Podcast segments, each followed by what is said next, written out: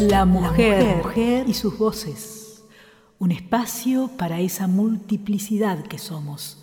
Trabajadoras, estudiantes, artistas, campesinas, lesbianas.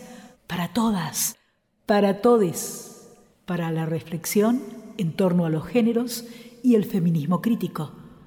Para la exaltación de las voces femeninas que han sido silenciadas aquellas que con su labor diaria del cuidado sostienen familias y sociedades para aquellas que agitan, que se levantan en las calles y hacen danzar sus voces de protesta antipatriarcal. Un espacio para soñar juntos, para soñar juntos y juntos otros mundos posibles, otros mundos posibles. Ni Dios, ni patria,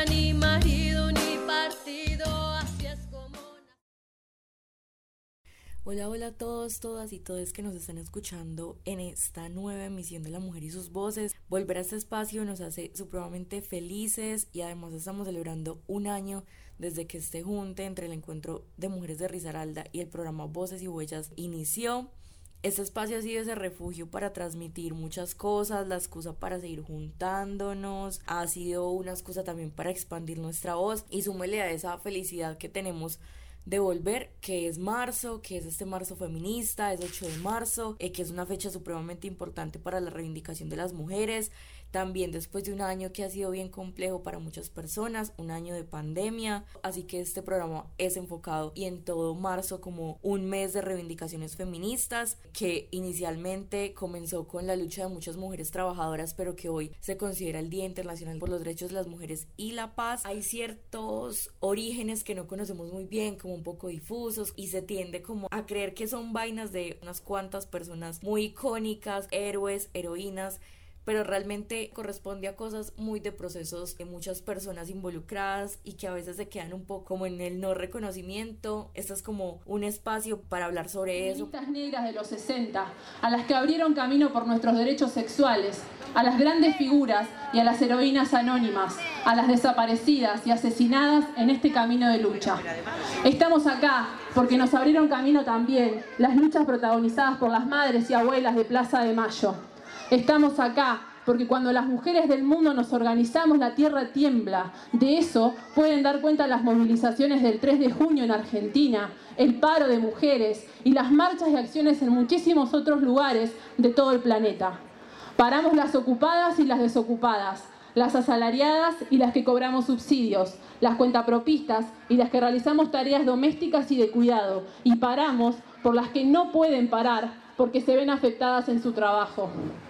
Paramos contra el ajuste que pesa más sobre nosotras, las mujeres, precarizando nuestras vidas. Rechazamos todas las formas de violencia laboral. Exigimos que el trabajo doméstico y reproductivo deje de recaer solo en nosotras. Queremos cupo laboral trans.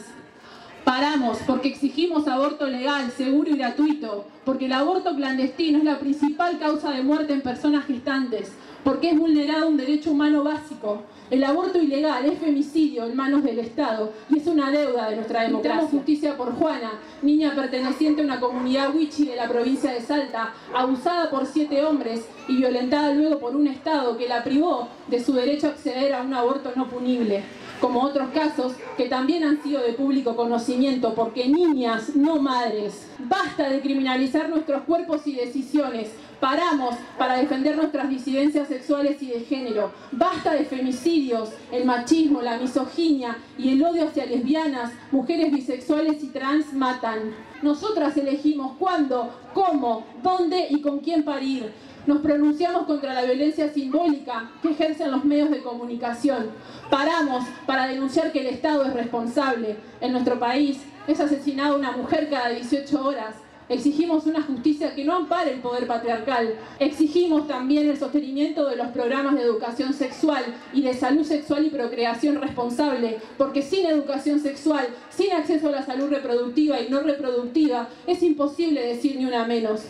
Nos pronunciamos contra el abuso sexual infantil, paramos porque repudiamos la intervención de la Iglesia Católica y de todas las iglesias evangélicas sobre nuestros cuerpos. Escucha colectiva a las denuncias de abuso sexual entendido como abuso de poder está produciendo aquí y ahora un nuevo paradigma que viene a cambiarlo todo. Un paradigma que cuestiona los privilegios en todos los espacios, que no ampara la impunidad, que no se conforma con delegar los cambios a los expertos y salvadores y que no se somete a hablar en la lengua de la victimización. El movimiento feminista se ha convertido en caja de resonancia de toda la conflictividad social. Para este año es necesario mirar toda la situación del COVID-19. La mayoría de personas que trabajan en el sector de la salud son mujeres, es decir, que le han puesto frente a toda esta situación pandémica compleja. Segundo, eh, los cuidados que históricamente han sido relegados a las mujeres porque creen que no son importantes, este año nos han demostrado todo lo contrario, que son fundamentales para el sostenimiento de una sociedad. Mm, todas las situaciones de confinamiento han llevado a que muchas mujeres tengan que convivir con sus agresores. En ese sentido, el aumento de casos de violencia se ha disparado eh, de forma alarmante y es por eso que desde el año pasado diferentes colectivos, diferentes procesos feministas nos hemos declarado en emergencia nacional por violencia machista. A pesar de denunciar toda esta situación, vemos que para el 2021 no hay avance, no hay mejora en ello y por el contrario, desde el Observatorio de Feminicidios de Colombia nos muestran unas cifras bastante preocupantes. Para el mes de enero se registran 55 feminicidios, en el mes de febrero 32 y en lo que llevamos del año se han registrado siete transfeminicidios. Desde el estallido feminista, que es un proceso nacional de diversas colectivas, eh, nos hemos declarado en luto nacional por feminicidios y hacemos un llamado a todas las autoridades a cumplir su función de velar por la vida de las mujeres eh, por la salud, las rutas de atención puedan funcionar adecuadamente para que estas tragedias no ocurran. De igual manera también es un llamado a la sociedad en general para ser mucho más conscientes de esta problemática. Este 8 de marzo está como muy marcado en ese contexto y las mujeres volvemos a las calles eh, para abrazarnos con esta digna rabia, para gritar justicia por nuestras hermanas y en Risaralda vamos a tener una movilización a partir de las 3 de la tarde desde el Parque de la Libertad y un plantón a las 5 pm en la Plaza de Bolívar donde realizaremos diferentes apuestas performáticas con el fin de tratar estos temas, con el fin de llegarle a toda la comunidad de Risaralda.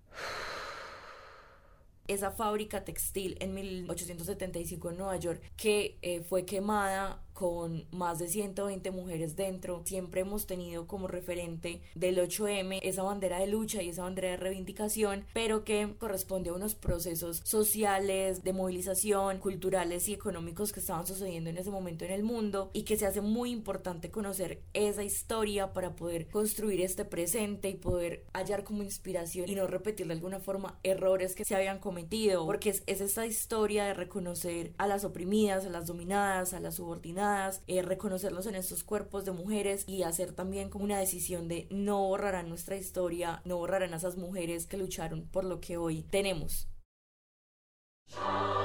Fueron pioneras, luchaban por los derechos de la mujer cuando las mujeres eran prácticamente invisibles. El hecho de que una mujer hablase en la esfera pública en sí mismo era absolutamente transgresor y además de transgresor se percibía como algo aberrante. De hecho, la prensa las ridiculizaba, hacía caricatura. En ese momento, eh, tipo 1875, 1900, estaban sucediendo muchos acontecimientos a nivel mundial, la Revolución Rusa, la Primera Guerra Mundial, la búsqueda del sufragio feminista, del voto de las mujeres, y había una pugna entre socialistas y sufragistas y el auge del sindicalismo femenino en todo el mundo. Empezaba a coger como mucha fuerza después de que las mujeres ya habían sido reconocidas como sujetos que laboraban, contribuían a ese sistema económico pues las mujeres empezaron a darse cuenta de su poder y a su vez buscaron muchos más derechos de los que tenían. Empiezan a darse el levantamiento de las mujeres en Rusia, que constituyó el derecho a la votación de las mujeres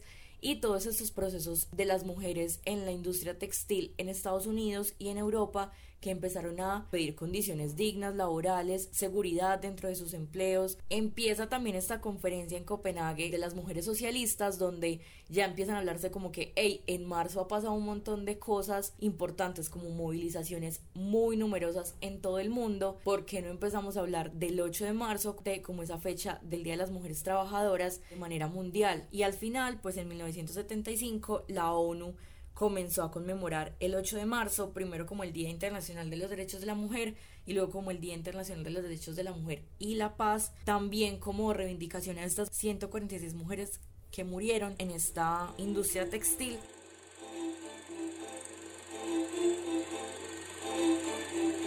La situación general de las mujeres desde finales del siglo XIX hasta principios del siglo XX, de hecho hasta que se sanciona el nuevo Código Civil en 1926, era de menor de edad. No tenía derechos civiles, no tenía derechos económicos, no tenía derechos de ciudadanía. Para trabajar tenía que tener autorización del marido y el administrador de lo que obtenía por su trabajo también era el marido.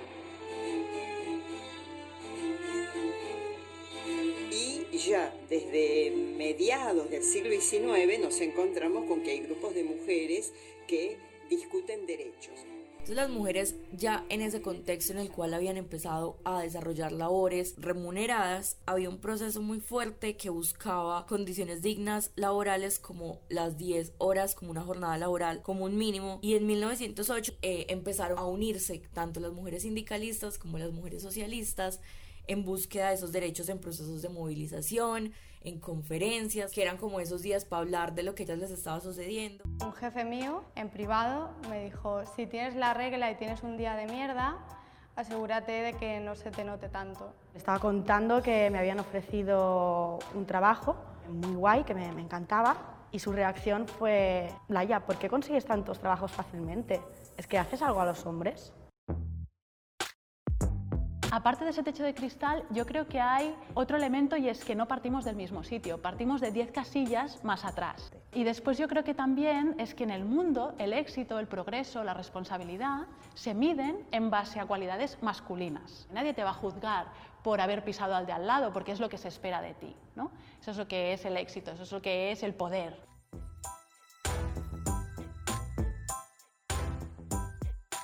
Eh, ha perpetuado conductas que nos ha mantenido sumisas, silenciadas en lo privado y, y creo que es momento de alzar nuestra voz y de exigir nuestros derechos es nuestro espacio para hacernos escuchar, para resonar en otros oídos, para gritar fuerte.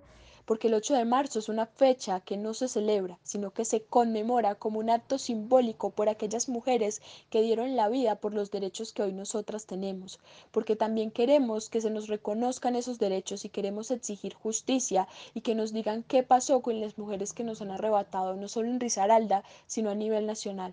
Encontrarnos en este espacio sororo de protesta por las que cuidan, por las que luchan, por las trabajadoras, por las violentadas y silenciadas, por las que han matado, porque el presente y el futuro es de las mujeres. Este 8 de marzo es mucho de encontrarnos con esas ancestras de alguna forma, con ese pasado de subordinación, de dominación, pero también para entender nuestro poder.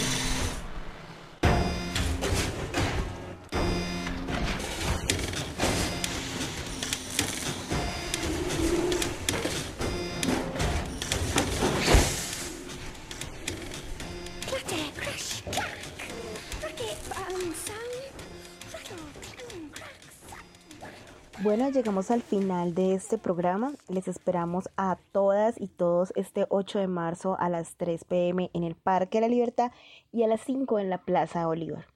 También les invitamos para que consulten nuestra agenda general en el marco del Día Internacional de la Mujer. Esta fue una construcción colectiva desde diversos eh, procesos de la ciudad y asimismo queremos destacar la importancia de la organización, de la unión, de reconocimiento de nuestras diversidades para generar un movimiento de mujeres y feminista fuerte capaz de responder a las necesidades de la sociedad. La agenda la pueden encontrar en nuestras redes sociales, tanto en Instagram como en Facebook, eh, como arroba Cambiemos el Mundo Juntas. Para finalizar, queremos recomendarles una canción. Esta canción se llama Flower Power del grupo colombiano Bomba Stereo. Es una canción que nos transmite mucha energía y que nos invita a abrir nuestro corazón para defender nuestros derechos. Muchísimas gracias por escucharnos y seguirnos. Nos vemos en otro capítulo. Esto fue La Mujer y sus Voces con el Encuentro de Mujeres de Risaralda.